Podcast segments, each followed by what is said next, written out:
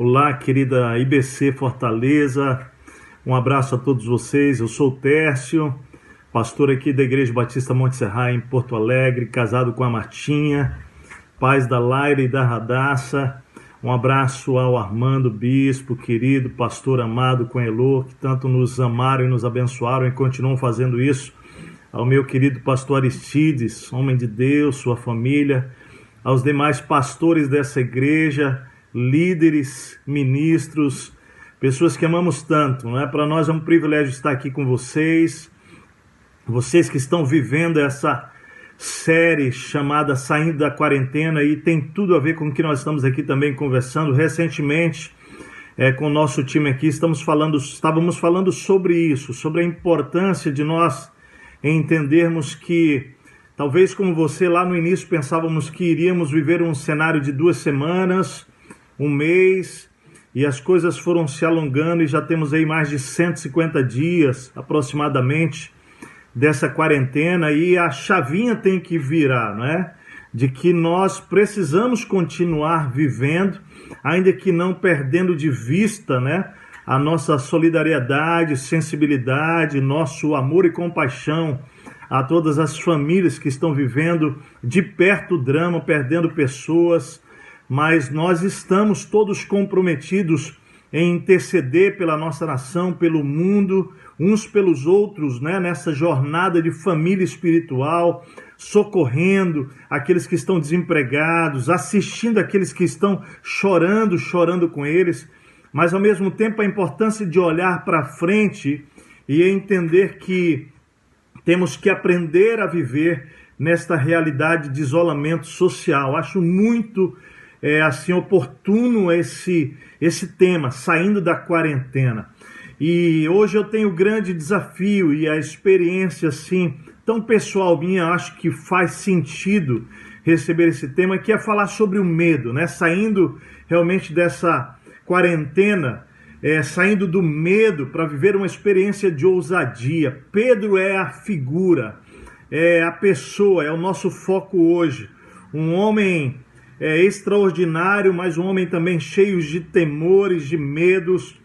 E nós vamos olhar para a história de Pedro, vamos olhar para a Escritura também, vamos ver como Deus trabalha na vida do ser humano que diz sim para ele, independente da circunstância, do momento da sua história ou da história que o cerca, como Deus é capaz de tomá-lo e fazer coisas extraordinárias. Eu, quando recebi o convite do pastor Aristides é, especificamente para falar sobre Pedro, do medo à ousadia, fiquei lembrando da minha história. Né? Eu tenho 48 anos, é, estou aí na jornada do Ministério Pastoral há 25 anos, mas eu me lembro lá na minha meninice, na minha adolescência, meus medos, minhas inseguranças, meus complexos de inferioridade, meus sentimentos de inabilidade, incapacidade.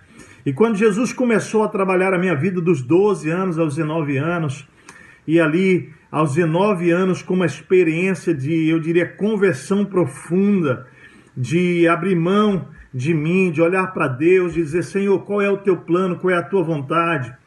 Eu fui entendendo que Deus é o Deus que toca nas nossas fragilidades, o Deus que toca nas nossas inseguranças. Pensar que na minha adolescência, é, em meio a um culto, quando me pediram para orar, é, quando eu comecei a orar, minha fragilidade era tão grande que eu parei de orar no meio da oração e comecei a chorar. De tão inseguro, de tantos medos eu tinha, tantos complexos. Mas Deus opera na nossa história. Quando nós dizemos sim a Ele, tudo muda. Deus nos toma, Deus nos usa, Deus nos molda, Deus nos restaura. Ele faz coisas é, tão lindas que nem nós mesmos somos capazes de compreender. Eu quero começar aqui dizendo para você que eu entendo que me percebo como um milagre de Deus. Né? Tenho tido o privilégio de fazer uma jornada é, de, de ver Deus transformando a minha vida. Eu me vejo no processo de restauração, um dia de cada vez, né? Em meio a esses medos, quando Deus vai e cura, parece que o diabo leva para outro lado, vem orgulho. E aí você tem que ser quebrado, entender que nada na sua vida é por você. Lá na primeira carta aos Coríntios, capítulo 4, diz: O que temos na nossa vida o que fazemos que não tenhamos recebido da parte de Deus e se recebemos porque nos orgulhamos. Então esse processo, essa gangorra, né, espiritual, emocional, é um grande desafio para todos nós. Mas eu quero é, olhar para a história bíblica, olhar para Pedro e para demais história das Escrituras e poder realmente encorajar você a vencer os seus medos, viver uma experiência de grande transformação não é de ousadia, de poder, de coragem para viver os sonhos de Deus. O texto base nosso é Lucas capítulo 5. Eu quero te convidar a ler essa passagem. Nós vamos ler versículos 1 a 11. Diz assim: Certo dia Jesus estava perto do lago de Genezaré, ou o mar da Galileia, né? E uma multidão o comprimia de todos os lados para ouvir a palavra de Deus. Viu à beira do lago dois barcos deixados ali pelos pescadores que estavam lavando as suas redes. Entrou num dos barcos, o que pertencia a Simão Pedro, e pediu-lhe que o afastasse um pouco da praia. Então sentou-se do barco e ensinava ao povo. Tendo acabado de falar, disse a Simão: Vá para onde as águas são mais fundas, e a todos lancem as redes para a pesca. Simão Pedro respondeu: Mestre, esforçamos-nos a noite inteira e não pegamos nada. Mas porque és tu quem está dizendo isto, vou lançar as redes. Ele ainda não conhecia Jesus, mas ele havia ouvido falar de Jesus, que ele tinha sabedoria, que ele estava ensinando coisas extraordinárias, e ele ali já chama-o de mestre, né? E quando o fizeram, pegaram tal quantidade de peixes que as redes começaram a rasgar-se. Então fizeram sinais a seus companheiros no outro barco para que viessem ajudá-los, e eles vieram e encheram ambos os barcos, ao ponto de começar a afundar. Quando Simão Pedro viu isso, prostou-se aos pés, prostrou-se aos pés de Jesus e disse: Afaste-se de mim, Senhor, porque sou um homem pecador pois ele e todos os seus companheiros estavam perplexos com a pesca que haviam feito, e como também Tiago e João, os filhos de Zebedeu, sócios de Simão. Jesus disse a Simão: Não tenha medo, de agora em diante você será pescador de homens. Eles então arrastaram seus barcos para a praia, deixaram tudo e os seguiram.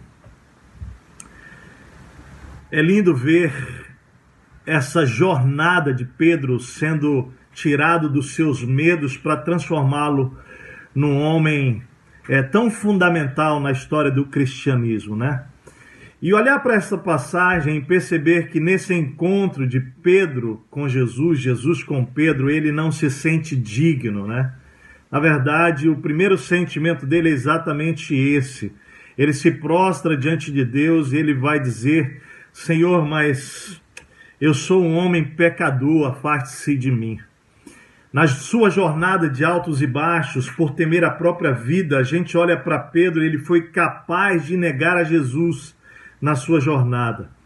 Durante a quarentena após a ressurreição de Cristo, é, Pedro manteve-se em isolamento com os demais discípulos, pensando inclusive em voltar a pescar peixes ao invés de pessoas. Mas a história bíblica vai mostrar que depois do encontro dele com Jesus, descrito lá em João capítulo 21, é, ele se torna de fato líder da igreja, anunciando o evangelho, curando, ensinando, confrontando, uma jornada aparentemente incoerente. Eu gosto de usar essa palavra. Eu chamo Deus, né, ou a história de Deus na vida da gente, da incoerência divina. A propósito, Deus ama incoerências, não é? Você já já notou como Deus trabalha na sua história, na sua vida? Mas a minha pergunta inicial é que você já se viu, se percebeu como Pedro?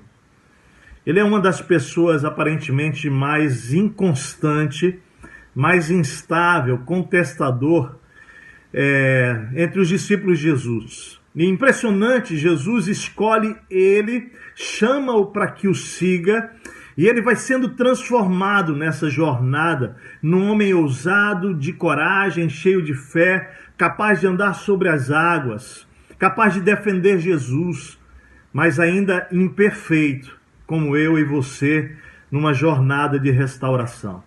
É tão interessante ver esse processo de Pedro que num dos momentos mais difíceis da vida de Jesus, o seu mestre, ele ele nega-o. Vem vergonha, vem culpa, ele se isola, ele se esconde, até que surpreendentemente Jesus o busca.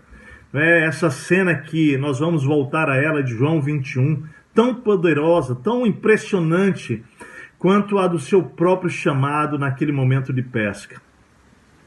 E Pedro se sente indigno né, naquele reencontro, depois de três anos e meio, é, três anos andando com Jesus. É, Jesus vem com um diálogo profundo que nós vamos ver daqui a pouco, não é sobre amor, se ele o amava de fato, e no meio daquela insegurança é, desse reencontro, ele é envolvido por um medo tão grande é, capaz de mantê-lo definitivamente em isolamento é, nesta relação divina, nessa relação com o seu mestre, duvidando de si mesmo, duvidando de quem ele era, quase não consegue romper seus temores para caminhar de volta na direção do seu amado mestre Jesus.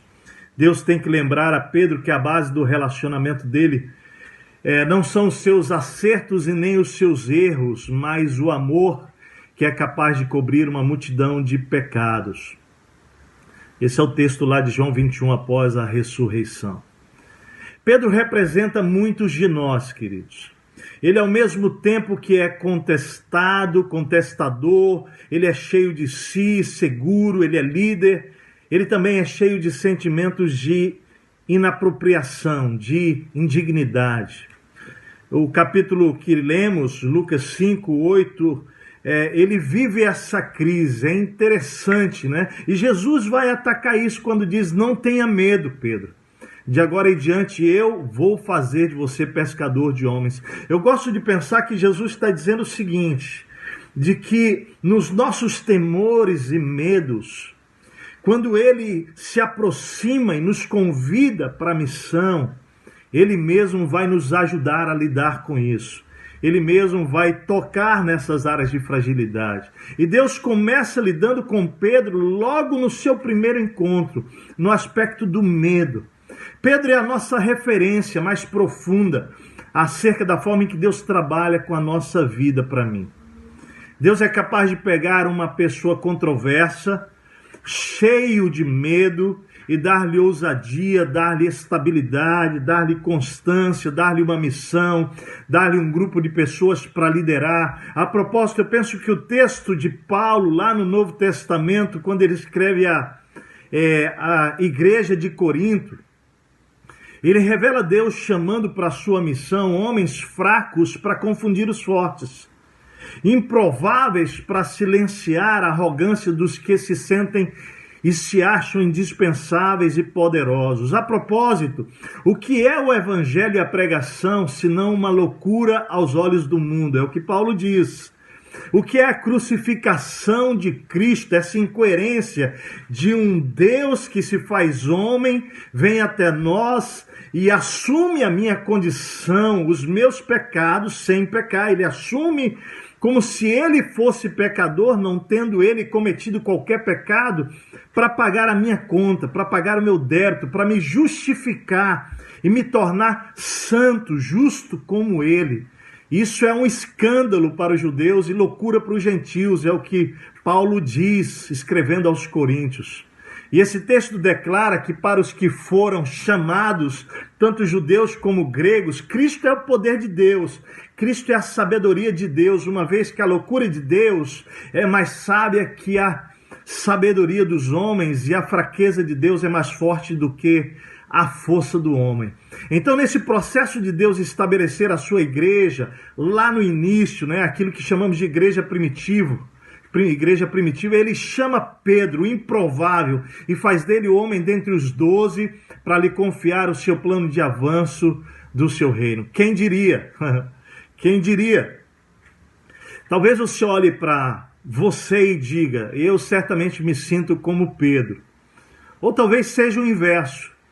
Como Deus pode ter escolhido Pedro? Não teria dentre os doze alguém mais estável, mais confiável, mais seguro, mais corajoso.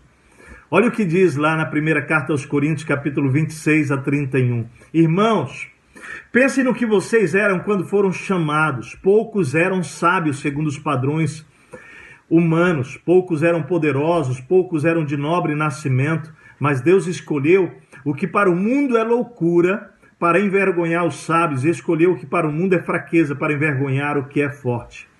Ele escolheu o que para o mundo é insignificante, desprezado e o que nada é, para reduzir a nada o que é, a fim de que ninguém se vanglorie diante dele. É, porém, por iniciativa dele que vocês estão em Cristo, o qual se tornou sabedoria de Deus para nós, isto é, justiça, santidade, redenção, para que, como está escrito, quem se gloriar, glorie-se no Senhor. Que maravilha! O fato é que somos chamados para a missão, para amarmos e cuidarmos de pessoas, assumimos um grupo de relacionamento, né? um GR, um grupo de liderança, o GL, influenciarmos pessoas, mas tudo isso tem a ver, querido, com Ele. Tudo, a ver tem, tudo isso tem a ver com a sabedoria dele, com o poder dele, com a fé posta nele. Deus vai chamar a mim e a você, pessoas comuns como Pedro, que nos percebemos medrosos e inseguros também, por vezes orgulhosos e arrogantes, que é tão loucura quanto nossos medos, queridos. Porque trata-se, na verdade, de Deus ter a intenção de revelar a glória dele através da nossa fraqueza. Paulo nos ensinou isso sobre Deus quando ele declarou: Quando sou fraco, é que eu sou forte, porque o poder de Deus se aperfeiçoa na minha fraqueza. Paulo, cheio de credenciais bem diferentes do apóstolo Pedro, tinha essa consciência da fragilidade das nossas faculdades e que, portanto, a nossa liderança, nossa mensagem, não podem e não poderão jamais consistir em palavras persuasivas e nem mesmo, querido, se basear em sabedoria humana, mas no poder de Deus. 1 Coríntios 2, de 1 a 5. Tudo tem a ver com Deus, tudo tem a ver com o poder de Deus, com a glória de Deus. Deus chama você e eu para essa missão, por mais que pareça incoerente. A propósito, de novo, eu gosto de dizer que Deus age pelo incoerente aos nossos olhos. Somos uma igreja de pessoas imperfeitas, sendo restaurados dia a dia pela graça de Deus, amor e perdão. Quando Deus convoca você para se unir ao plano dele, me convoca, ele sabe disso. Ele sabe quem somos. Mas ele tem a intenção de revelar a glória dele no mundo através de mim e de você, apesar de nós. 1 Coríntios 1, 18 e 19, pois a mensagem da cruz é loucura para os que estão perecendo, mas para nós que estamos sendo salvos é poder de Deus, pois está escrito: destruirei a sabedoria dos sábios e rejeitarei a inteligência dos inteligentes. Esse texto fala de coisas que Deus faz, mas que para muitos de nós, sábios e inteligentes, parece uma incoerência.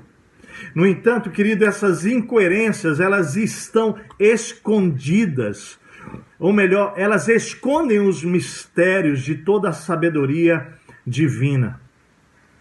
Por isso que a nossa resolução hoje tem a ver com olhar para Pedro, olhar para as escrituras como um todo e resolver assumir um estilo de vida que supera sim o medo, envolve fé, querido, envolve ousadia espiritual.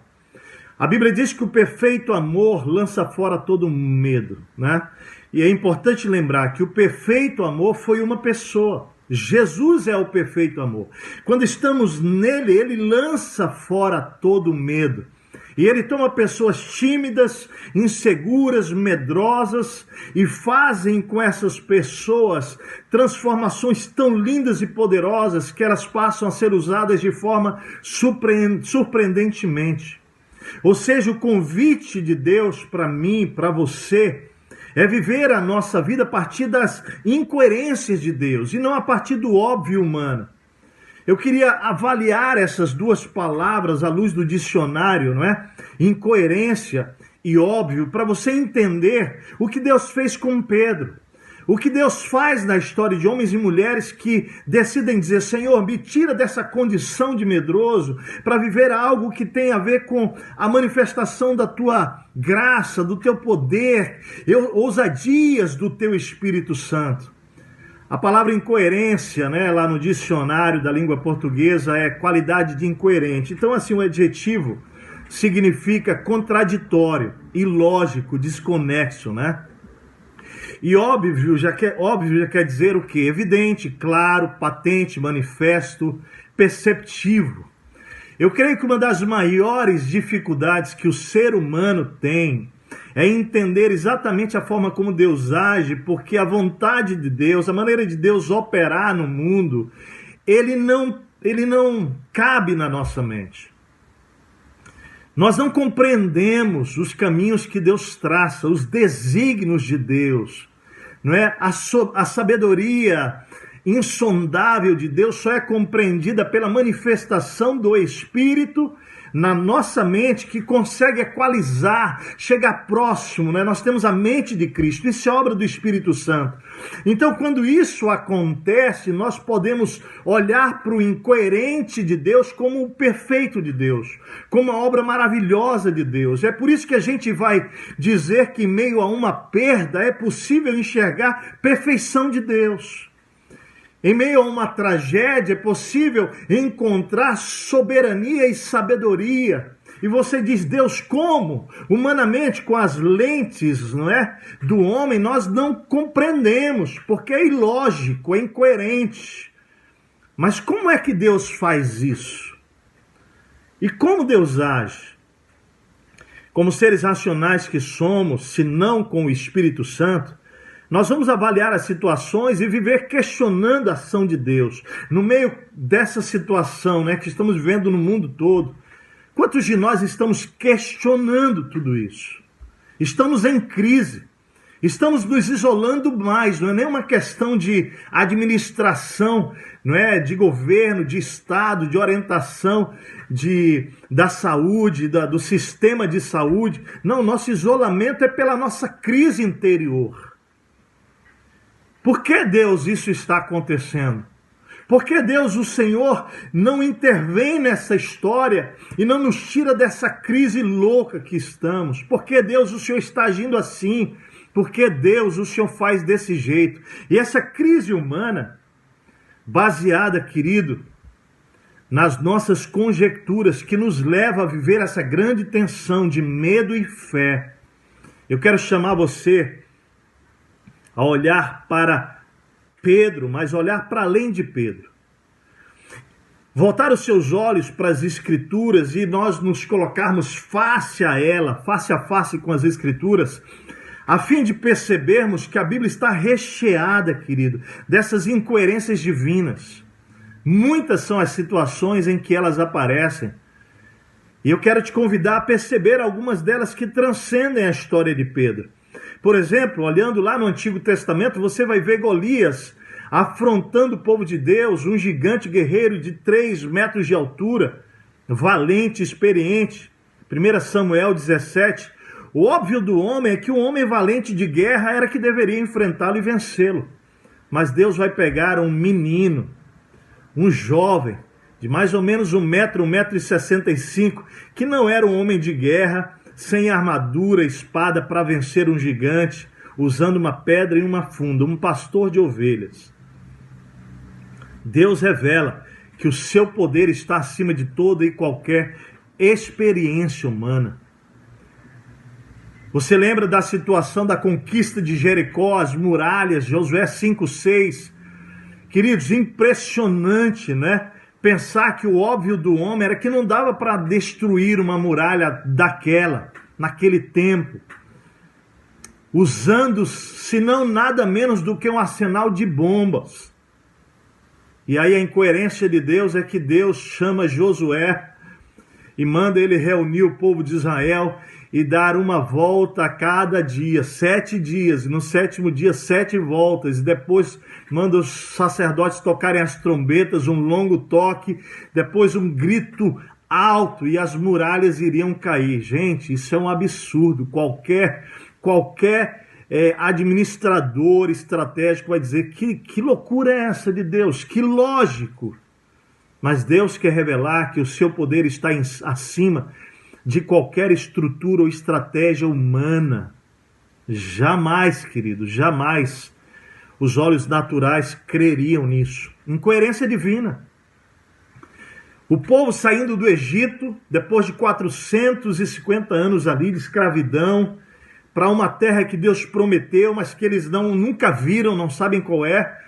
O óbvio era Deus levá-los pelo caminho que 15 dias eles estariam lá, mais fácil, mais ágil, e a incoerência de Deus é que Deus escolhe o caminho mais distante e de cara coloca um, o Mar Vermelho como primeiro obstáculo, né? Resultado, Deus revela que o seu poder está acima, queridos, de todo e qualquer obstáculo a ser enfrentado, bem como todo o poder da natureza. Ele vai lá e ele abre o Mar Vermelho. Dois milhões de pessoas, mais do que isso, não é? Em isolamento num deserto por 40 anos, queridos. Não foram 150 dias, 40 anos. O óbvio do homem é que iriam morrer de calor, de frio, de fome, de sede, de cansaço, inevitavelmente iriam morrer. A incoerência de Deus é que no meio do isolamento de um deserto escaldante, querido, Deus se manifesta, tira a água da rocha, não é? Dá maná para eles todos os dias, à noite vai guiá-los com uma coluna de fogo, não é que vai iluminando-os à frente, de manhã no calor daquele deserto, uma coluna de nuvem acima deles, guardando, protegendo, né? Diante de toda aquela situação trágica de um deserto. A Bíblia afirma, querido, que nem sequer as sandálias se envelheceram e nenhuma das suas vestes se rasgaram. Você está entendendo o que, que Deus está querendo falar? Que nós precisamos sair desse isolamento. Há uma Há uma jornada de milagre que Deus está nos convidando. A Bíblia diz que os que não entraram na terra prometida foram aqueles que desobedeceram, que se perderam nesta jornada de isolamento, que duvidaram, que não creram. Resultado, Deus revela que o seu poder contraria o tempo, é capaz de prover toda e qualquer necessidade humana, fome, sede, frio, calor, proteção, abrigo, vestes através do que ele quiser e como ele quiser. A história bíblica é cheia dessas histórias. A escolha de um rei, a escolha de um rei, mais uma incoerência. 1 Samuel 1,16. O óbvio do homem, né? Samuel chega lá na casa é, do pai de Davi, de Jessé, e olha para Eliabe, bonito, alto, forte, guerreiro, e pensa, é esse aqui. A incoerência divina é que Deus manda chamar o filho mais novo, que é pastor de ovelha, que está no campo, escolhe Davi sem experiência alguma. Deus revela que os seus olhos enxergam mais fundo do que a visão humana. Enxerga o coração. Por isso ele disse lá para Samuel, né, sobre Eliabe, não considere a sua aparência e nem a sua altura, eu o rejeitei. O homem veio exterior, mas eu vejo o coração. Deus escolhe um pastor de ovelhas para reinar sobre o seu povo por causa do coração daquele menino. Vamos andando nas escrituras e são inúmeras histórias Deus se manifestando de forma aparentemente incoerente. A promessa do Messias que viria para libertar o povo de Israel, né? O óbvio do homem é que ele viria como um político poderoso, nasceria em um palácio, seria um homem de uma família nobre com influência, entraria em Jerusalém montado num cavalo de puro sangue, mas a incoerência de Deus é que ele vem só que nascido de uma família simples.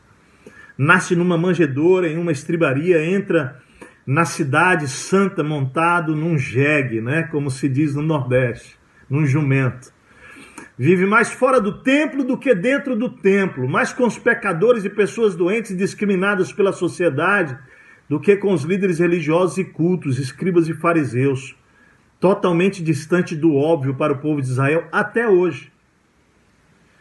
Eu fico pensando nessas incoerentes, nessas, desculpa, nessas aparentes incoerências bíblicas de Deus, né, que na verdade não tem nada de incoerente, lógico, é tudo tão perfeito e tão maravilhoso, que se a gente segue as escrituras, nós vamos perceber, querido, como O evangelho é uma vida de incoerências, aos olhos humanos, claro.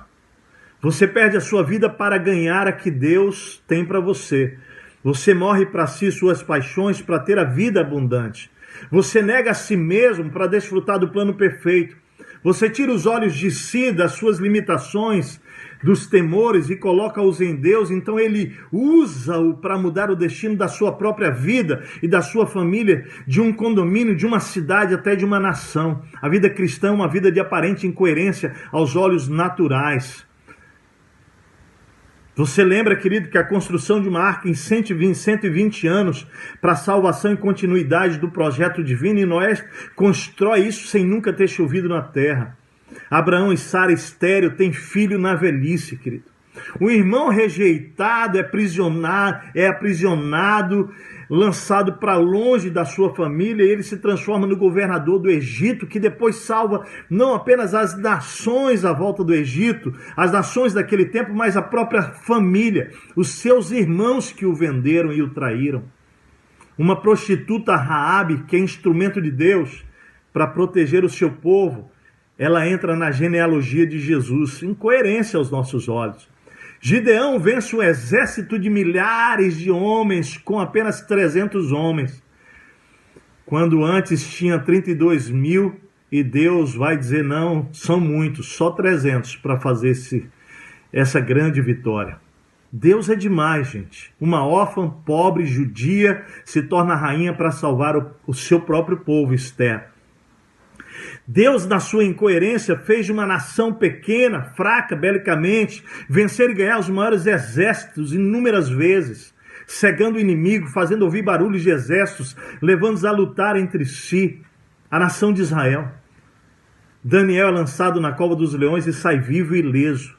Um profeta de Deus que é chamado para falar para um povo inimigo de Deus, e foge, e um peixe que o engole para salvá-lo e dar o privilégio de ele cumprir a missão. Jonas, gente, quantas histórias Jesus atrasa intencionalmente para poder realizar a ressurreição de Lázaro depois de morto há quatro dias. Pedro nega Jesus três vezes e depois é escolhido para ser aquele a quem Jesus confiaria suas ovelhas. Paulo, de perseguidor, da igreja se torna um perseguido e escritor das 13 cartas do Novo Testamento que nos modelam doutrinariamente.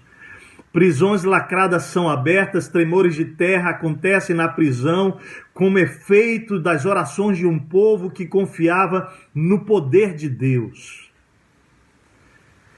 Querida igreja IBC, Fortaleza, amada igreja, uma pergunta. Será que essas incoerências de Deus não querem nos mandar um recado sério? Vamos voltar a Pedro então? Por que Deus chamou um homem cheio de medos para uma missão tão maior que ele mesmo? Na minha humilde interpretação, é porque Deus quer revelar a glória dele. E ele vai chamar homens simples como eu e você, para que o poder que vai aparecer para o mundo é o poder de Deus e não o poder da sabedoria humana. É um convite ao exercício da fé. É um convite, o óbvio nos convida a olhar para as nossas fragilidades, nossos gigantes interiores. E um deles é o medo, querido.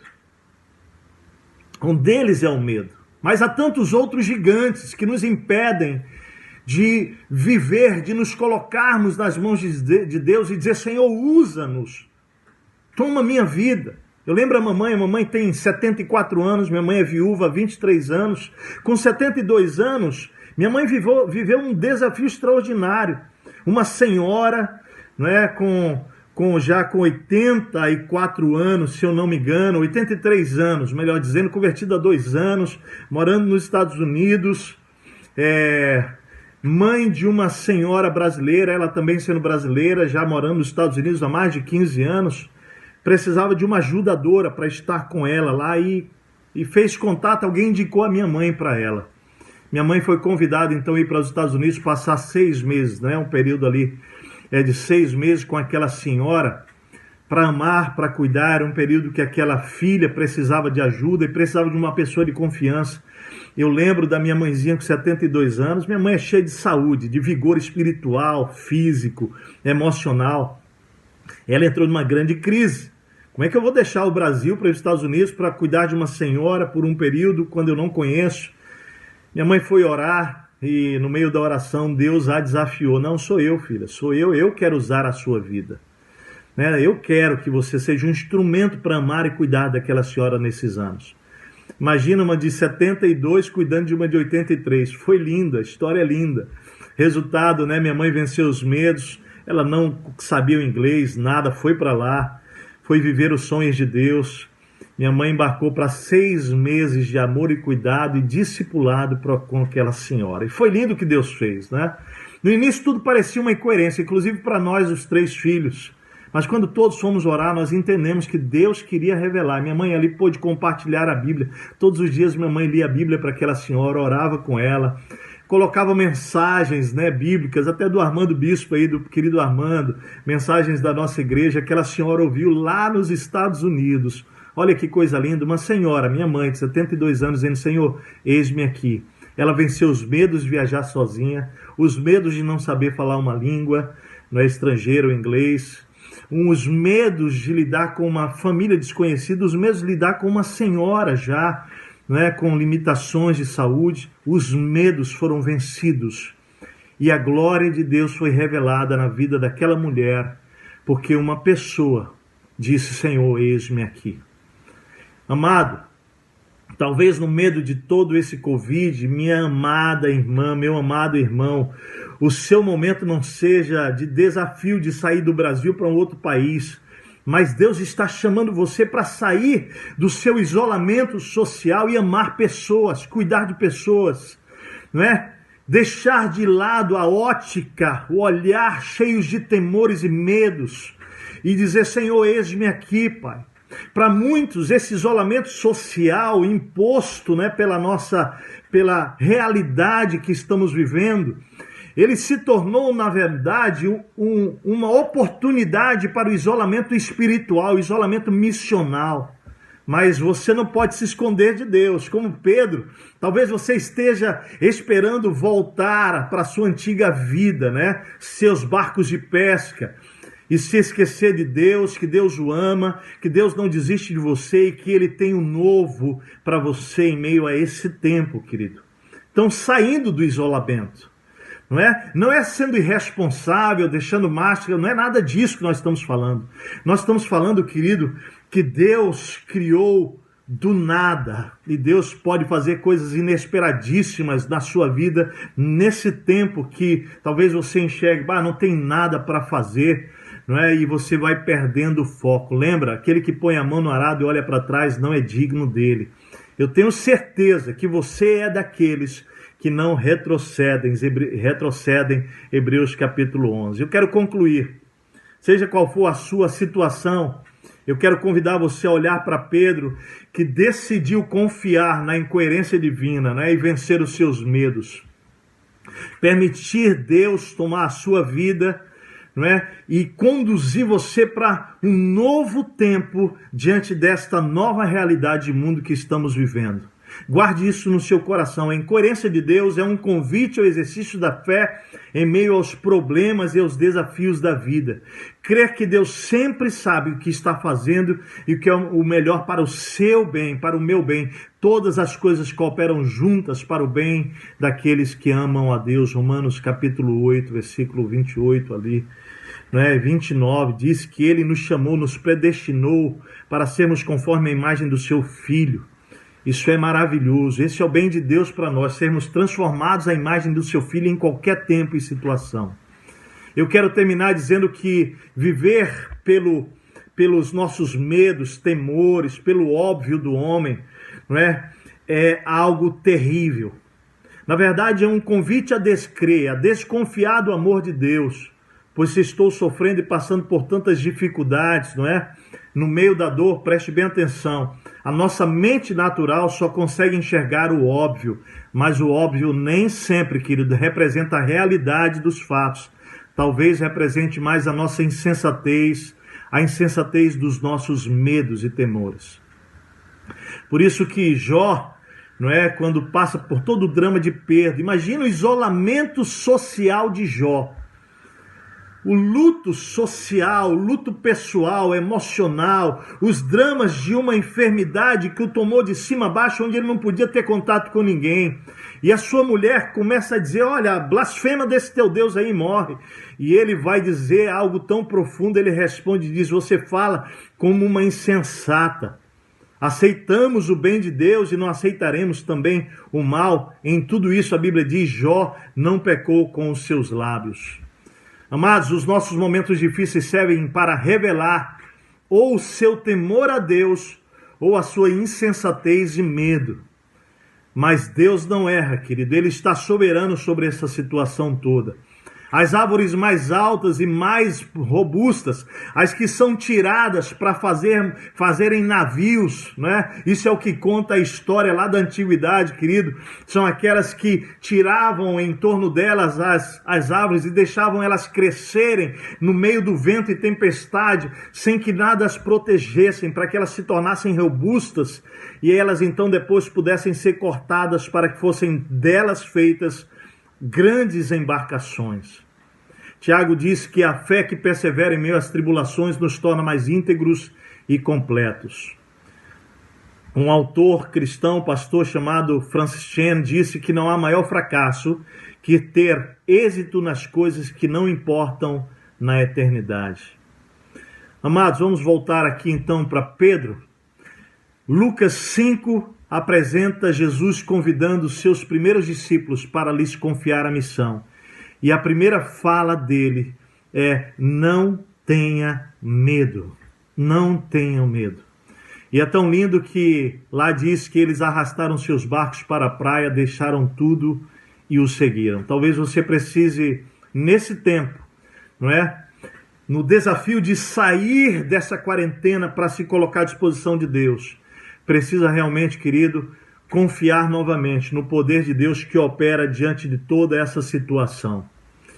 Eu termino, querido, lembrando o texto de João 21, o encontro que eu falei lá no início desta mensagem, onde Jesus procura Pedro diante de todos os seus altos e baixos, das vitórias, de andar sobre o mar, depois de negá-lo, de todas essas inconstâncias. Ele vai ao encontro dele após a ressurreição, aonde? No Mar da Galileia, no mesmo ambiente, diante da mesma situação, porque Pedro, na sua insegurança, depois dos 40 dias, ou melhor, durante aqueles 40 dias da, após a ressurreição, em que Jesus já tinha aparecido duas vezes, aqui a terceira vez, ele volta para os seus barcos e ele vai lá, volta para a sua velha vida, na sua, na sua zona de segurança. Jesus vai encontrá-lo lá no Mar da Galileia.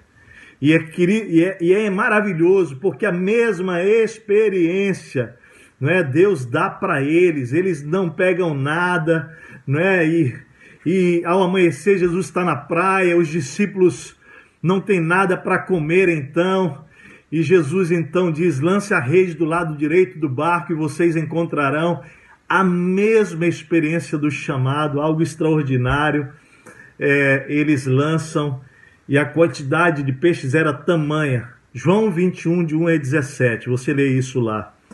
Que eles realmente tiveram é, o milagre de 153 peixes, não é? é foi algo extraordinário.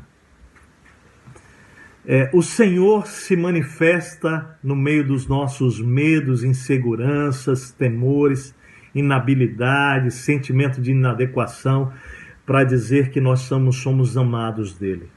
E mais do que isso, é, nesse encontro extraordinário, né? É, ele dialoga com Pedro e nesse diálogo ele leva Pedro para o cerne. O cerne é o amor. O evangelho é amar sem parar até o fim. O evangelho é não deixar que o isolamento, que a Covid, que os dramas, que uma praga, que uma peste nos tire da missão. Mas, ao contrário, nos sacuda para entender que nós somos os agentes de amor de Deus nessa terra, nesse mundo, para que haja esperança contínua. E o Senhor faz isso com Pedro, perguntando: Pedro, tu me amas? Tu me amas três vezes. E Pedro vai responder até que diz: Senhor, tu sabes que eu te amo.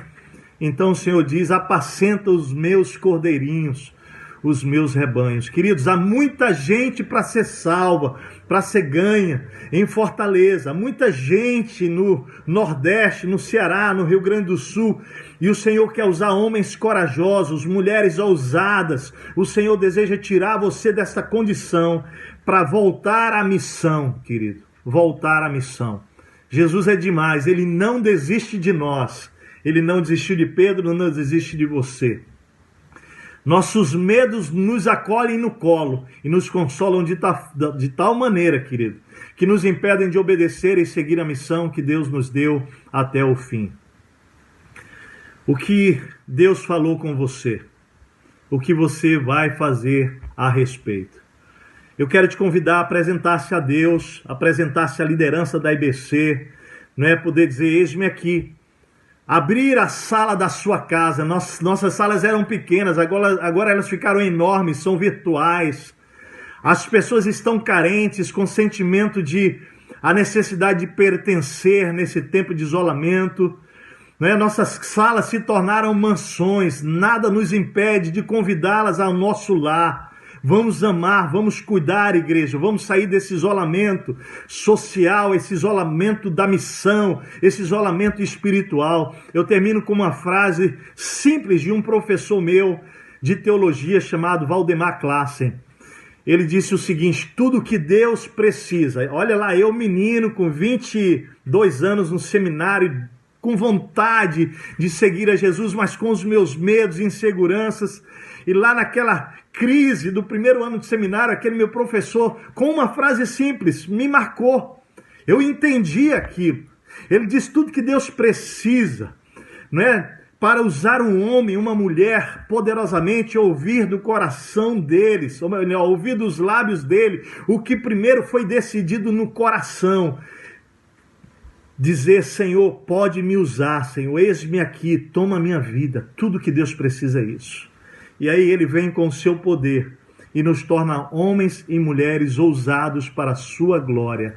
Ele destrói todos os temores, todos os medos e nos usa poderosamente para a glória do nome dele. Fez isso com Pedro, fez com Armando, fez com Aristides, fez com cada pastor, Nelson, com cada um desses amados pastores queridos né, Alcimou, Edson, cada líder desta igreja amada, cada homem e mulher simples desta igreja amada, tem feito aqui na minha vida, aqui na minha casa, aqui no Rio Grande do Sul, tem feito aqui, tem feito com homens e mulheres que simplesmente dizem: sim, Senhor, eu quero. Eu convido você a fazer essa oração. Senhor, eis-me aqui, eu quero. Ora comigo, diz isso, Senhor, nos apresentamos aqui com temores e medos, mas dizendo: Senhor, eis-nos aqui. Nós queremos sair não apenas do isolamento social, e tudo isso de forma responsável, nós queremos sair do isolamento emocional, espiritual, isolamento missional para viver a missão que o Senhor tem a nós. Pai, eu oro para que corajosamente o Senhor toque em pessoas agora, arranque medos, inseguranças, mentiras, sofismas que têm paralisado essas vidas. Traz hoje, Senhor, a tua esperança pela tua palavra, para que eles vivam a incoerência divina, para a honra e para a glória do teu nome, que sejamos outros homens e mulheres que, como Pedro, fizeram, Senhor, das suas vidas um vaso para que o Senhor usasse para a salvação de vidas. Usa, Senhor, é a nossa oração em nome de Jesus. Amém. Amém. Um grande abraço, que Deus abençoe você.